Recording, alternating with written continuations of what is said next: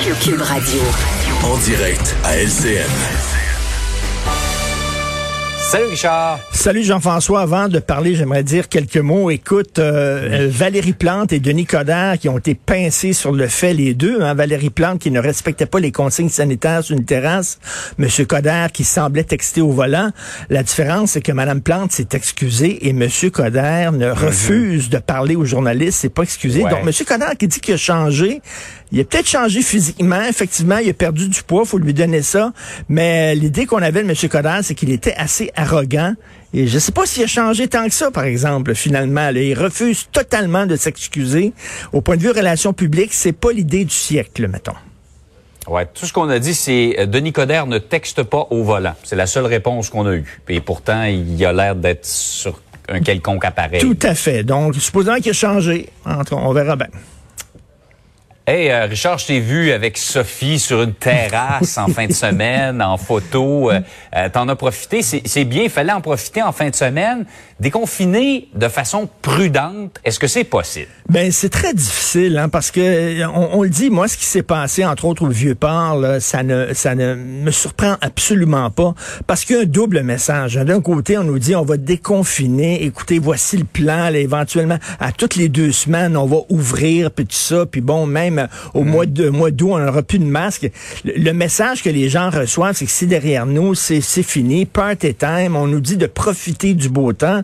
D'un autre côté on nous dit d'être prudent et j'ai écrit là-dessus ce week-end. Tu sais, quand tu es en avion puis t'atterris, là, euh, l'avion va très, Ouais. très rapidement puis euh, s'en va vers la piste d'atterrissage.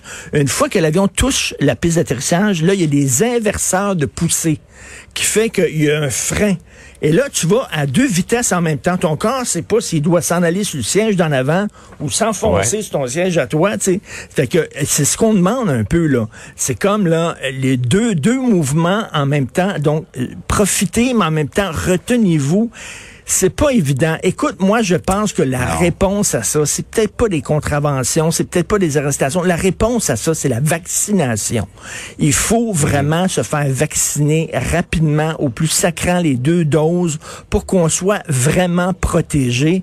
Euh, parce que je pense que ça va être extrêmement difficile de dire aux gens, écoutez, profitez du beau temps, mais faites attention aux consignes sanitaires, etc. Ouais. C'est comme deux messages contradictoires. C'est pas évident de la part Ça, du prenez gouvernement. votre temps, mais faites ça vite. C'est ça, exactement. Avancer par en arrière. C'est comme une révolution tranquille. Le Parti progressiste conservateur. C'est comme, euh, c'est- comme là, on s'en va où exactement? Là? Donc, c'est un peu mêlant. Ouais. faut se faire vacciner. Et, là, là, actuellement, là, il y a des régions qui passent à l'orange. Les Montréalais, là, si on continue comme ça, là, ils vont dire, ben, vous passerez pas en orange. Vous allez rester dans le Mhm. rouge.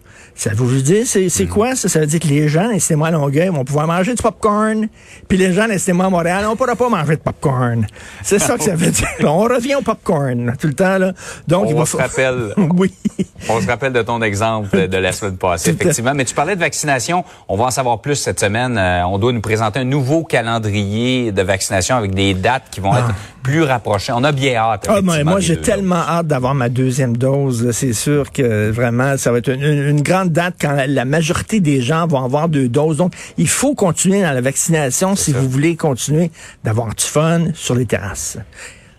Justement, Richard, euh, parlant de personnes qui ont eu les deux doses, des personnes âgées, des personnes dans les CHSLD, dans les RPA, euh, ils, sont vaccinés deux doses, donc ils sont protégés. Et, tu te poses la question, pourquoi est-ce qu'ils peuvent pas faire des activités de groupe? Écoute, je suis allé voir ma mère hier, qui est dans une résidence pour personnes âgées à Verdun. Une très bonne résidence, mais vraiment bien tenue, des gens sympathiques, tout ça. Puis elle dit, Richard, tu sais, c'est comme, on a, on a toutes nos deux doses, puis on peut pas aller se rencontrer dans la salle commune pour jouer au bingo, jouer au baseball poche.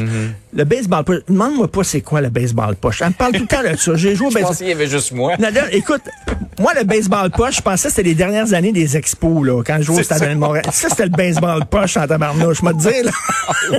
mais ça va- je, je pense que c'est pas ça. Mais maman a dit tout le temps, j'ai hâte de jouer au baseball poche. Bon, c'est correct.